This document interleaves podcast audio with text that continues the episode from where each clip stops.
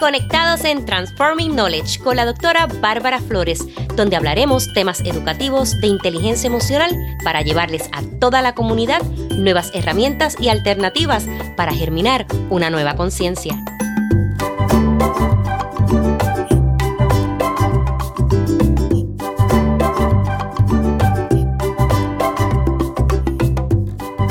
Qué placer que compartas conmigo en este tu espacio Transforming Knowledge.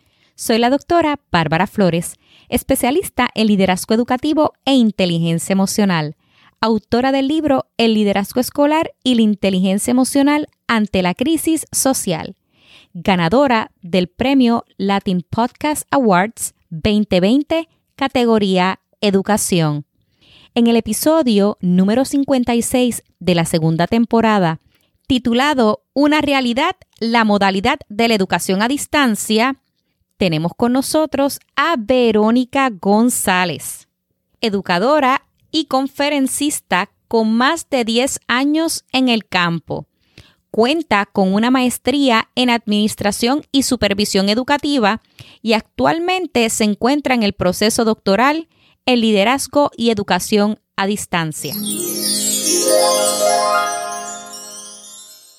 Hoy tenemos de invitada a una persona muy especial para mí, Verónica González. ¿Cómo estás hoy, Verónica? Hola, Bárbara, saludos, muy bien y agradecida por esta gran oportunidad de compartir contigo.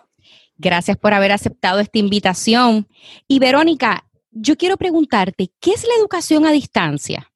Te cuento, la educación a distancia es una modalidad educativa mediada por las tecnologías de la información y la comunicación basado en el Internet. Sin embargo, actualmente se habla mucho del Internet, pero la educación a distancia lleva mucho tiempo.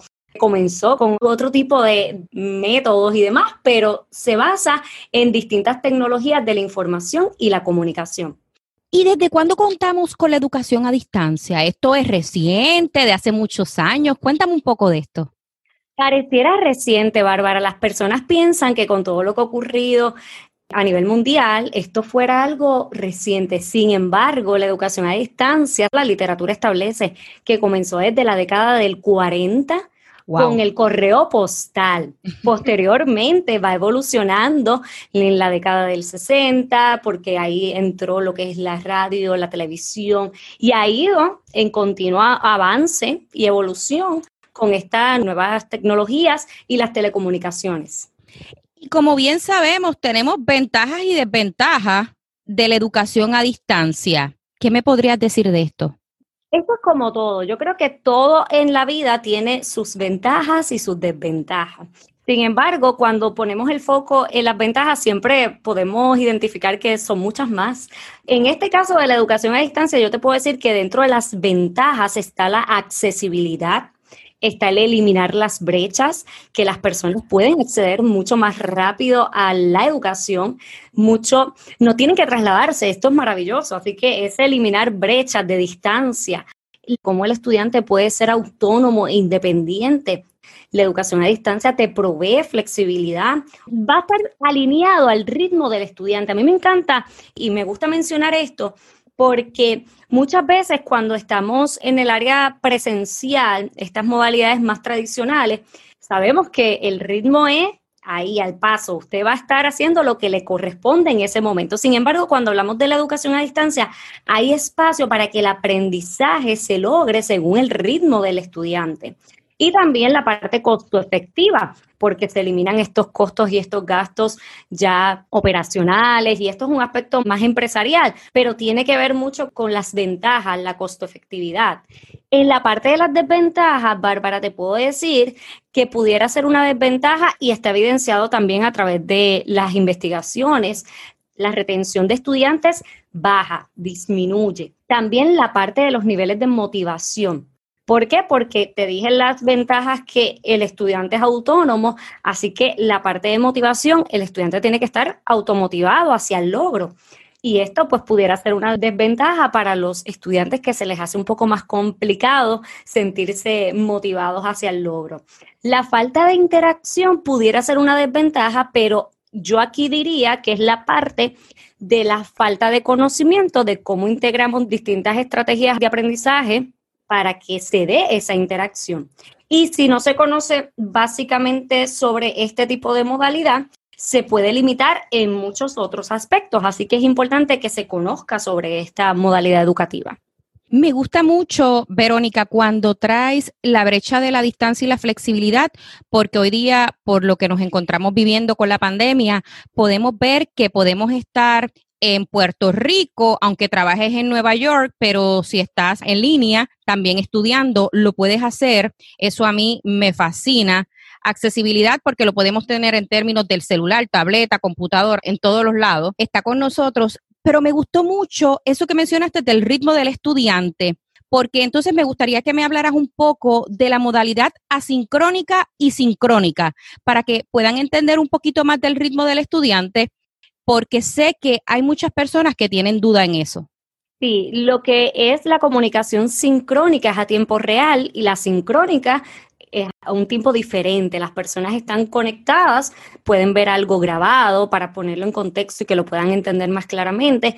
Pueden ver alguna videoconferencia que ya está prehecha, que está grabada y es en un tiempo donde cada persona está en sus asuntos y en sus labores y encomiendas de trabajo y académicas y en el sincrónico, pues sí, es a tiempo real, es en el momento, te tienes que conectar según la hora del el facilitador y todo está mediado por un tiempo en específico. Y definitivamente, porque yo he escuchado mucho de los estudiantes que están asincrónicos, que dicen, mira, pero es que yo no puedo porque lo que tú mencionabas de la motivación, es que no puedo porque no tengo ahí un profesor que estoy viendo diariamente y se les hace un poco difícil, pero me gusta mucho que hayas traído estos puntos de las ventajas y desventajas. Y quiero preguntarte, ¿cuáles son los roles de los padres, estudiantes y docentes? Vamos a comenzar con los padres, ¿qué te parece? Claro que sí, perfecto. Vamos a empezar con los padres porque yo creo que el padre tiene un rol sumamente importante en este proceso de aprendizaje en línea, de esta educación a distancia. El padre siempre va a ser un ente de apoyo. El padre debe tener ese rol de ente de apoyo, de estar ahí para apoyar el proceso educativo de su hijo. Todo padre debe involucrarse en ese proceso. El seguimiento es otro de los roles yo ofrezco apoyo, pero yo también estoy ofreciendo seguimiento, estoy observando qué está pasando, qué está ocurriendo, cómo estamos trabajando. Y en el seguimiento a mí me gustaría también mencionar la parte emocional, que yo sé que tú la trabajas muy bien y siempre la mencionas. La parte del seguimiento no solamente para exigir que se logre una nota o para exigir que se logre un trabajo específicamente, sino para también saber cómo se siente mi hijo cómo se siente con este nuevo proceso, con esta nueva modalidad, si es que es nueva para las personas. Yo creo que ya nos hemos adentrado, sin embargo, seguimos trabajando continuamente en el proceso. Así que este seguimiento no es solamente para reclamar o para decir que tienes que hacer una o tal cosa, sino también para la parte emocional de saber cómo se siente mi hijo. La comunicación, el padre tiene que tener ese rol de comunicador de hablar con su hijo sobre el proceso, de dialogar, de también hablar con los facilitadores si fuera el caso. Y la parte de la planificación tiene un rol de planificador. Y cuando hablo de rol de planificador es que la parte de la estructura y de las rutinas, el padre también apoya ese proceso y debe entonces establecer esa planificación y esa estructura para que su hijo pueda responder también a todos los que son estas encomiendas académicas. Los padres tienen una gran encomienda en este proceso. Deben estar trabajando de forma activa yo entiendo que el estudiante es el protagonista. En la educación a distancia, siempre el estudiante ha sido el protagonista, Bárbara. En la educación tradicional presencial o en la educación a distancia, siempre todo gira en torno al estudiante. Sin embargo, muchas veces en la educación tradicional y formal presencial se destaca el aspecto académico y hay mucha rigidez en el proceso. No sé si me entiendes en esa línea, pero hay mucha rigidez de lo que se tiene que hacer, de cuándo se tiene que hacer y el rol del maestro muchas veces era la autoridad y era el protagonista. Y aquí, si me escuchan los educadores, yo sé que tocó fibra. Mucha fibra. Sí, levanto ronchas como decimos en Puerto Rico, pero me disculpa, lo hago con mucho respeto. Pero sí, yo soy educadora con más de 10 años en el campo y he sido maestra y he pasado por el proceso. Y en los sistemas educativos suelen ser de esta forma, por eso lo menciono. Y el maestro muchas veces tomaba este protagonismo. En la educación a distancia lo que se busca es que el rol del estudiante sea de independiente, de protagonista, de autónomo, que él pueda asumir lo que es su educación. Van a estar los procesos, el facilitador va a estar, y yo utilizo mucho la palabra facilitador, porque facilita un conocimiento, facilita unos procesos. Sin embargo, el estudiante es quien planifica, tiene un rol también de planificador, planifica su proceso de enseñanza-aprendizaje, el proceso la organización es otro de los roles que toma, es organizador, organiza su tiempo y su espacio. Tengo que decir que existe actualmente la educación a distancia con todo lo que ha ocurrido, Bárbara, pero como quiera se sigue utilizando el tiempo real. Déjame ver cómo te lo explico. Es en línea, pero es sincrónico, es a tiempo real y el estudiante todo lo tiene que hacer en tiempo real. Sin embargo, si se utiliza la comunicación asincrónica, el estudiante ahí puede organizar su tiempo, puede planificar y tiene un rol más autónomo para llevar a cabo ese proceso. Y a base de fechas límites, que muchas veces nosotros los docentes ponemos fechas límites. Así es. Por eso yo digo el proceso de enseñanza-aprendizaje, porque no es solamente aprender, sino que la enseñanza también va a estar provista por el docente y el docente va a establecer también esa planificación y el estudiante va a estar ajustándose a esa planificación, pero yo creo que aquí también trabajamos otros aspectos de un rol de liderato, que el estudiante asume ese liderazgo de su aprendizaje,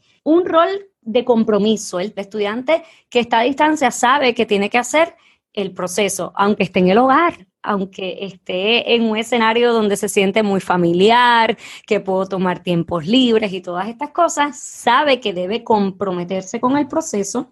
También tiene un rol de interacción. La educación a distancia no debe fomentar el aislamiento, por el contrario, debe fomentar la interacción en todo momento. Y la parte de comunicación, también el estudiante a distancia debe tener un rol de comunicador, tanto con el facilitador como con sus compañeros y con su familia, pero hablando del aspecto de enseñanza-aprendizaje, esa comunicación debe estar con su facilitador y con sus compañeros para que se provoque esa interacción. Esos son varios de los roles que asumen los estudiantes a distancia. Los educadores, pues ya he dado unas pinceladas, pero los educadores tienen un rol de facilitador. No son los protagonistas, son facilitadores del conocimiento. También tienen un rol de apoyo, de guía en el proceso. Deben estar ahí continuamente para los estudiantes. Y lo voy a mencionar en los tres roles. La comunicación, deben ser comunicadores, deben provocar esa interacción también. Y la parte del rol de facilitador debe estar muy alineado a la claridad del contenido. Me explico. Un facilitador, un educador a distancia debe proveer claridad en el contenido para que ese proceso de enseñanza-aprendizaje sea un proceso mucho más llevadero y efectivo. Si no hay claridad en los contenidos, lamentablemente se ve afectado ese proceso porque volvemos, está mediado por las tecnologías de la información y la comunicación y quizás el facilitador no está en el momento, no es a tiempo real. Y entre mayor claridad en el contenido, más efectivo es el proceso. Y la interacción debe ser un proceso de seguimiento continuo. Wow, nos ha dicho tantas y tantas cosas que me encanta, Verónica, porque hay muchos factores en común en los tres, entre padres, estudiantes y educadores. Pero quiero mencionar y recalcar tres. Me hablaste en todo momento de la comunicación. Es indispensable. La planificación. Tienen un factor en común los tres y obviamente también el compromiso. Hay otros, pero estos tres son los más que para mí son sumamente importantes. Y la parte de la planificación que tocaste de los padres es esencial. Si no se estructuran, si no planifican, ¿cómo lo vamos a hacer? ¿A qué hora te vas a levantar? Vas a estar conectado, te voy a estar supervisando. Tengo padres que están trabajando, pero el hijo está en la casa con otra supervisión que no sea el papá o no lo tenga. Pero esa importancia de la planificación es esencial para los tres. Totalmente. ¿Podrías mencionarme áreas de oportunidad? En la educación tiene muchísimas áreas de oportunidad y si lo vemos en la actualidad, nos hemos dado cuenta que muchas empresas han evolucionado con todo lo que ha ocurrido a nivel de estar trabajando a distancia y reducir muchos costos. Así que A nivel empresarial, vamos a explicar en esa parte, la reducción de costos y gastos se da a través de este proceso a distancia. La accesibilidad a la educación es una área de oportunidad. Ya la persona que tenía como motivo o excusa, porque existen las dos razones o excusas, el que no tiene cómo movilizarse de un lugar a otro a nivel de transportación y demás, pues ahora tiene accesibilidad a estos espacios, tiene esa oportunidad. Por otro lado, el desarrollo profesional a nivel de empresa está accesible. Ahora las empresas pueden también promover con mayor frecuencia el desarrollo profesional a distancia y eso es una gran oportunidad. Y los nuevos modelos de negocio. Si fuéramos a hablar de la parte de negocios, es una gran oportunidad porque son nuevos modelos de negocio que se ha visto el crecimiento. Sin embargo, habían personas que se limitaban un poco en este aspecto y ahora se han dado cuenta que tienen un área de oportunidad para crear una empresa, para ofrecer servicios a distancia. Y esto también yo quiero que lo vean los jóvenes, los estudiantes, los padres, que puedan entender que hay un nuevo modelo de negocio, Bárbara, que existe a través de las plataformas digitales. Cuéntame. sí, que ocurre que están a veces en las redes sociales y decimos, ay, no está haciendo nada y demás. Pero también quiero que sepan que hay jóvenes que trabajan a través de las redes sociales que su trabajo es a través de las redes sociales, que hacen mercadeo, que son influencers y yo sé que a mucha gente les choca este tipo de modelo de negocio, pero es un nuevo modelo de negocio y tenemos que evolucionar, así que es una nueva área de oportunidad. Y muchas veces pensamos que no es posible, que cómo es que monetizan a través de estos espacios, pues ciertamente sí se monetiza. Mi otra área de oportunidad, Bárbara, en esta parte de la educación a distancia es la creatividad. Se activa increíblemente la creatividad, porque las plataformas digitales, porque el acceso al Internet te da esa opción de estar en búsqueda constante de nueva información, nuevas tendencias y se activa la creatividad. Yo creo que tiene varias áreas de oportunidades. Tiene muchísimas, Verónica. Y tú sabes lo que me encanta de este punto, que cuando comenzó todo esto, la gente lo veía como, Dios mío, estamos en crisis, tenemos que utilizar todo esto en línea, que esto, lo otro. Pero es que tenemos que ver que las crisis son oportunidades. Y como bien tú mencionas, ahora si no te sale algo, tú te puedes reinventar. Y mira todas las oportunidades que tú nos acabas de mencionar. Gracias por eso, Verónica. ¿Cuál ha sido tu experiencia con la educación a distancia? Porque sé que eres estudiante en educación a distancia. Sí, las personas piensan que solamente soy educadora a distancia, pero también me he formado a distancia. Primeramente, quiero decir la verdad, porque me gusta la honestidad ante todo. Y honestamente, cuando yo, cuando yo comencé el doctorado, yo decía, ¿en qué yo me metí? Como decimos nosotros, ¿en qué yo me metí a distancia? Porque a todas estas, cuando yo comienzo, el doctorado es en liderazgo y educación a distancia. Pues yo entiendo que me voy a formar en liderazgo y educación a distancia, pero yo no estaba tan clara de que el doctorado completo era en línea, que te ibas a formar y vas a pasar por el proceso a la misma vez. Y cuando yo me doy cuenta de esto, yo digo, oh my God, ¿dónde yo me metí? porque ¿cómo yo voy a hacer esto? Porque nunca había estudiado a distancia, nunca. Mi proceso de bachillerato, maestría, todo fue presencial y educadora presencial toda la vida, pues uno tiene sus cuestionamientos y hay muchos mitos por ahí de la interacción y todas estas cosas, así que la verdad es que me dio un poquito de temor. Sin embargo, yo dije, yo lo voy a hacer, porque creo que es otra gran oportunidad que yo pueda validar la educación a distancia siendo yo misma parte del proceso y siendo yo misma la que pruebe el producto, como decimos. Así que ha sido un proceso de mucho aprendizaje, ha sido un proceso de reto, Bárbara, porque yo no te lo puedo negar. Al inicio ajustarme a que todo era en una plataforma, a que tenía que yo misma hacer todo el proceso, indagar, mover, darle clic aquí, buscar allá, hacer estos foros de discusión, que es una de las estrategias de aprendizaje que más se utilizan en la educación a distancia, reaccionar a mis compañeros sin tenerlos de frente, sin conocerlos como tal. Y todas estas cosas fueron un gran reto para mí. Sin embargo, tengo que decir que el proceso ha sido de tanto y tanto enriquecimiento y aprendizaje. He descubierto muchísimas cosas, desde cómo se comporta los participantes, los estudiantes como yo, cómo son los facilitadores en el proceso, cómo deben ser los facilitadores en el proceso, los docentes, las mejores prácticas para lograr que sea una educación efectiva. Lo he aprendido a través de este proceso de ser yo parte un estudiante a distancia y me he dado cuenta que sigue teniendo grandes áreas de oportunidad. Y he aprendido lo que debo y lo que no debo hacer pasando por el proceso. Las cosas que yo no haría, que yo digo, ok, como educadora a distancia, como yo lo estoy viviendo, esto yo no lo haría, yo haría esto.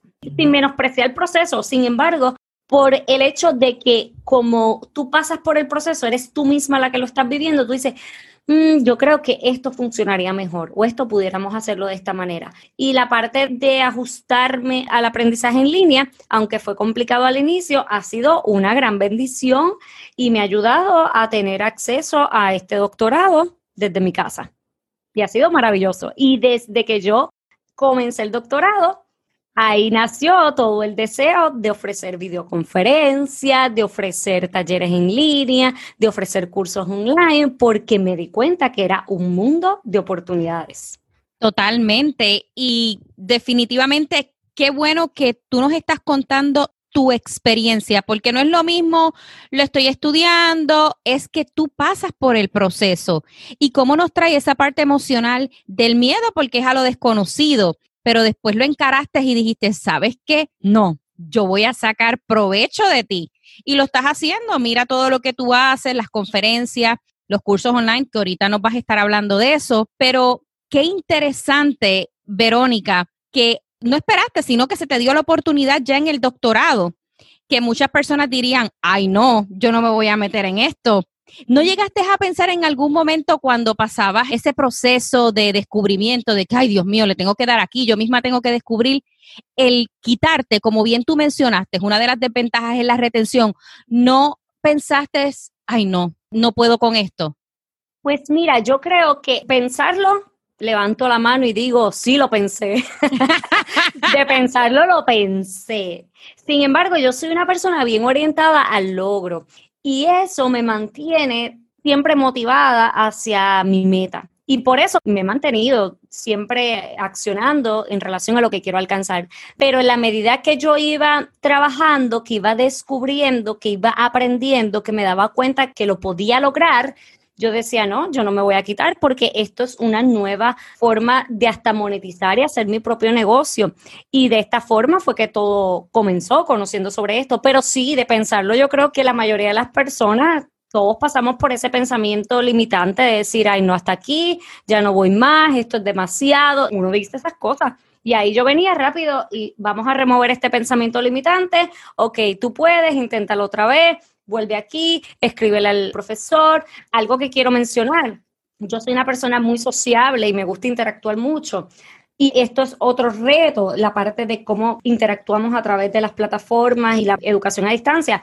Sin embargo, yo trataba de identificar estas personas con las que yo pudiera tener esta comunicación y tener esta red de apoyo. Así que la parte de nosotros compartir, interactuar no solamente con el facilitador, sino también con pares, es bien beneficioso para entonces tener estas redes de apoyo y uno decir, ok, está complicado, todos quizás estamos en el mismo barco, pero mira, ya le funcionó esto, yo voy a hacer esto, compañera, ¿qué te parece esto? Y esa parte de las redes de apoyo me ayudó muchísimo. Me gusta ese consejo valioso que le acaba de dar a los padres, a los estudiantes, a los educadores, a todos. Y la clave está en estar orientados al logro. Me encantó, Verónica. Acabas de dar ahí, mira, oro. Lo acabas de dar. ¿Cómo los cursos en línea que cubren el área emocional, de relaciones y de liderazgo pueden contribuir al desarrollo de los padres, docentes y estudiantes? Esta pregunta es bien interesante porque al inicio comencé hablando sobre la parte emocional. He hablado sobre la parte también del liderazgo, del rol del estudiante en línea. Y creo que la parte de los cursos online ofrecen la oportunidad de crear estas comunidades de aprendizaje, que es lo que acabo de mencionar sobre las redes de apoyo. Y el crear estas comunidades de aprendizaje a través de la presencia social, estos son tres conceptos que se utilizan mucho en la educación a distancia, la presencia social, la presencia cognitiva y la presencia docente, hace que todo se pueda lograr en armonía y se trabaja el aspecto emocional y de liderato. Cuando hablamos de presencia social es como yo puedo interactuar con mis compañeros, con mis pares y tener esta presencia social y dialogar y compartir. La parte cognitiva es la parte del conocimiento. Y la parte de la presencia docente es como el facilitador se integra en el proceso. Por lo tanto, se pueden integrar todos estos aspectos que van a influir directamente en el liderazgo, porque el liderazgo es, además de ser influencia, cuando hablamos de liderazgo, hablamos de cómo entonces estamos autoliderando nuestra vida principalmente. A mí me gusta hablar de esta parte del liderazgo, de cómo entonces nosotros asumimos los roles en nuestra vida y cómo accionamos a base de lo que queremos lograr. Así que la parte de involucrarnos, tanto los padres, los docentes y los estudiantes, es fundamental. Y esto es un todo, Bárbara. Y tú que conoces muchísimo sobre la parte de liderazgo y las emociones, esto es un todo. Los cursos online pueden proveer este espacio para que haya la parte de la presencia social, la parte cognitiva que no se puede perder, la parte docente que el facilitador entra y que todo esto influya directamente en las emociones y en el liderazgo. Y cuando esto ocurre, se logran muchísimas cosas, que las metas que se establecen los estudiantes se pueden lograr, pero tiene que existir este tipo de presencia, tiene que ocurrir esta involucración, no podemos estar distanciados. La educación a distancia no es para estar aislado, por el contrario, es para poder tener este tipo de comunicación y que se dé de una forma más armoniosa.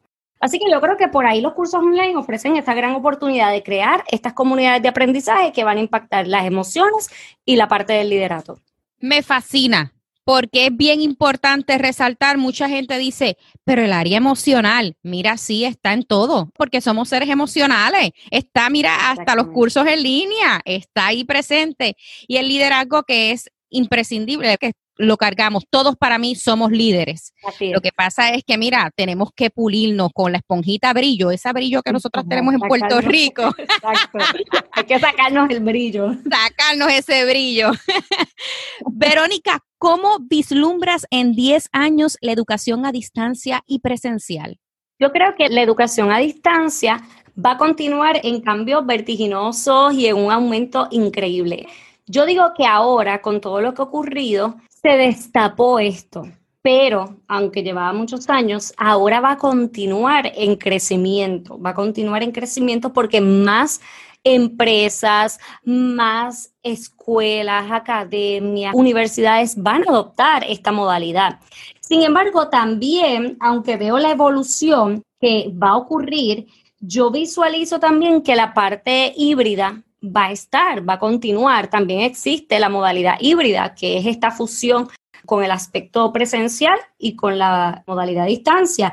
Y esta modalidad híbrida va también a incrementar. Sin embargo, cuando hablamos de emociones, yo pienso que ahora mismo, aunque vayamos en evolución, que eventualmente la parte híbrida va a también tomar mucha relevancia, todavía hay una parte de inseguridad Bárbara, en la población por todo lo que está ocurriendo con la pandemia. Claro. Una de las necesidades del ser humano, y eso lo establece la pirámide de necesidades de Maslow, es la seguridad hasta que el ser humano hasta cierto punto no se sienta totalmente seguro con esta situación, la modalidad de distancia va a continuar. Y va a continuar, yo le veo todavía varios añitos con todo lo que está ocurriendo. Y no quiero ser pesimista, quiero ser realista dentro del proceso. Si todavía yo, por ejemplo, ofrezco talleres y conferencias a empresas, así que he ofrecido talleres presenciales con menos personas, con todas las debidas precauciones, que trabajo la parte híbrida. Pero a nivel educativo, para salvaguardar a nuestros jóvenes, a nuestros niños, los mismos padres con algunos temores, que es otra área de las emociones y todo lo demás, todavía la educación a distancia va a continuar fomentándose en este tiempo que va a ir en incremento. Posteriormente vamos a ir, que ya se está dando, la parte híbrida y la parte presencial va a estar, pero yo creo que ya se abrió las puertas a la educación a distancia y me parece que esto va a continuar increíblemente, que muchas escuelas, academias, universidades van a continuar con esta modalidad. Como yo digo, esto explotó esto estaba, pero mira, esto explotó y esto no va a haber quien lo pare. Va a seguir y vamos a tener grandes cosas, grandes cambios. Y alzo la mano, Verónica, porque yo tengo a mi hija online. desde mi casa. Situaciones de salud que no puedo llevarla a la escuela, me encantaría porque están implementando la parte híbrida.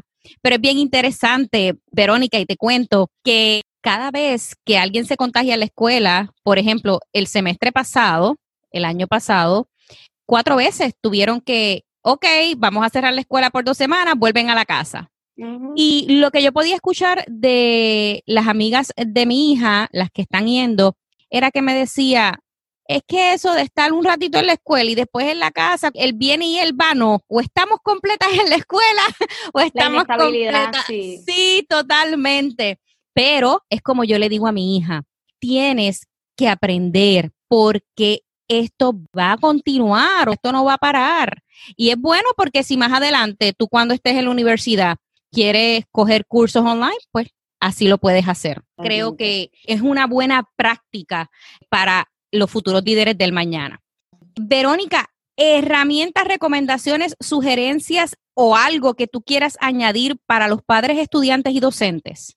Yo entiendo que es mantenerse a la vanguardia, conocer de las plataformas digitales, investigar, no tenerle miedo a esto, porque yo llevo utilizando, por ejemplo, Zoom hace varios años, casi más de cinco años.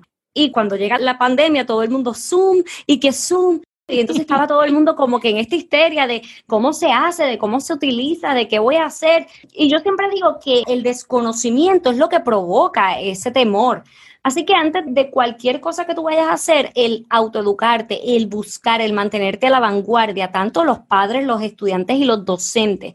Los docentes pasaron por tantas y tantas situaciones que yo los tenía en mi corazoncito porque yo los veía sufriendo, que esto no es para mí, que yo no estudié para estar detrás de una computadora, todas estas cosas porque les cambiaron el escenario totalmente. Le cambiaron los muñequitos. Sí, y entonces ahí es donde tú tienes que decidir o te montas en el barco o te quedaste. Y yo creo que la oportunidad de la educación a distancia es increíble y tú no tiene por qué limitarse, Bárbara, no tiene por qué ser aburrida, no tiene por qué ser bidireccional, la maestra solamente hablando. No, para nada.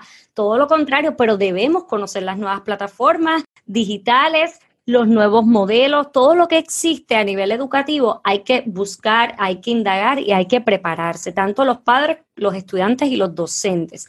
Así que el temor a utilizar herramientas, Zoom, las herramientas que existen, existen demasiadas herramientas, tenemos que trabajar con ellas. Por otro lado, una de las herramientas más poderosas para lograr cualquier cosa. Y es escuchar activamente a los padres específicamente y los docentes de estos nuevos modelos de negocio, cuando un estudiante te diga, no, yo lo que quiero es trabajar a través de las redes sociales o yo lo que quiero es estudiar diseño gráfico, que casi siempre esas profesiones no es que las menospreciaban, pero era, ay, no, ¿para qué vas a estudiar eso? Eso no va a dejar nada y todas estas cosas, estos mitos.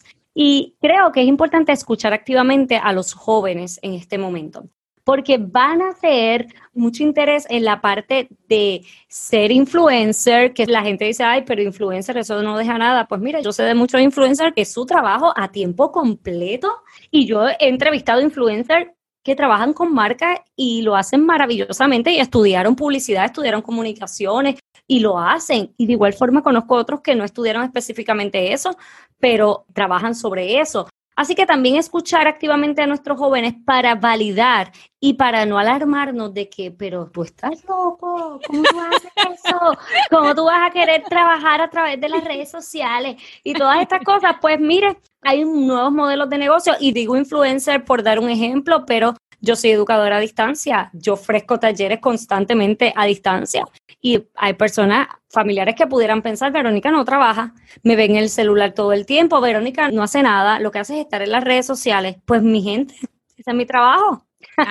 ese es mi trabajo, así que estoy trabajando nuevos modelos de negocio y a nivel educativo, los facilitadores o los docentes deben también mantenerse a la vanguardia, necesitan activar esa parte creativa y tecnológica y no tenerle miedo. La tecnología no muerde. Lo más difícil pudiera ser identificar las plataformas, buscarlas, aprender sobre ellas, pero en el camino vas aprendiendo. Así que los docentes deben ajustarse mucho más a estas nuevas plataformas y me da risa porque TikTok, por ejemplo, ah, las maestras, claro está, quizás no van a compartir por allá porque tienen un espacio más profesional y demás, pero allí están los jóvenes. Así que si usted quiere hacer un estudio de necesidades, ahí están los jóvenes y puede ver todo lo que comparten. Y el estar en estos lugares donde está mi población me ayuda a entenderla mucho más y ser más empática. Y creo que la parte de la empatía en la educación a distancia es medular, Bárbara, porque cuando nosotros somos empáticos y podemos entender la posición de nuestros padres que se sienten frustrados y de nuestros estudiantes y viceversa, padres y estudiantes hacia docentes, podemos mantener una comunicación cordial asertiva y buscar siempre soluciones y no problemas. Y eso es maravilloso. Me gusta porque entonces, miren, ¿saben qué? Activen la empatía compasiva, como dice Verónica que no es tan solo el saber y el ponerte los zapatos de él, es como menciona Verónica claramente, es ayudarlos. ¿Qué podemos hacer? ¿Qué vamos a hacer por aquí, por acá? Verónica, ¿dónde te pueden contactar? Yo estoy en todas las redes sociales, Bárbara, estoy en Facebook como Verónica González educadora y conferencista. En Instagram estoy como Verónica González Conferencista y también me pueden contactar a través de mi página web, veronicagonzalezpr.com y allí está todo mi contenido, los blogs, los podcasts y todo lo que tiene que ver con los servicios que ofrezco que me encanta. Verónica tiene un servicio que yo pasé por el proceso de cursos online, no se lo pueden perder. Verónica, cuéntanos un poquito sobre eso. Bueno, pues mira, eso es maravilloso, porque primero que conectar con cada una de ustedes y con sus estilos de aprendizaje, me encanta. Y eso es parte también de ir al ritmo del estudiante a distancia. Pues básicamente esa mentoría uno a uno es para trabajar todo lo que tiene que ver con la estructura y el diseño de un curso online hasta poder montarlo y, ponerlo disponible hacia las personas. Ahí ofrezco esa mentoría uno a uno. Espero que pronto venga el programa que esté disponible para las personas también, donde puedan aprender a crear su curso online, pero con las bases pedagógicas que son tan importantes y no tanto por los términos, sino cómo diseñar, cómo estructurar y cómo hacer disponible ese curso online de forma efectiva que el estudiante, el participante pueda lograr las metas y los objetivos de aprendizaje. Y les cuento que Verónica es la mejor en el universo. Gracias. De verdad que sí, el feedback que te ofrece, cómo te lleva, cómo te enseña, aprendes porque aprendes. No hay forma de que tú puedas decir, perdí mi tiempo o perdí mi dinero. Para nada, al contrario, lo que te da es oro, oro puro. Y quería mencionar esto para los padres y educadores que estén interesados. Recuerden, ya nos mencionó sus redes sociales, contáctenla. Verónica, para mí como siempre un placer estar contigo. Muchísimas gracias, muy feliz. Compartiste información súper valiosa. Espero pronto tenerte por acá nuevamente en el podcast Transforming Knowledge. Claro que sí, para mí un honor, una bendición compartir contigo, Bárbara. Muchas gracias por darme esta gran oportunidad y mucho éxito en todo lo que emprendas. Un abrazo a todos. Hasta la próxima.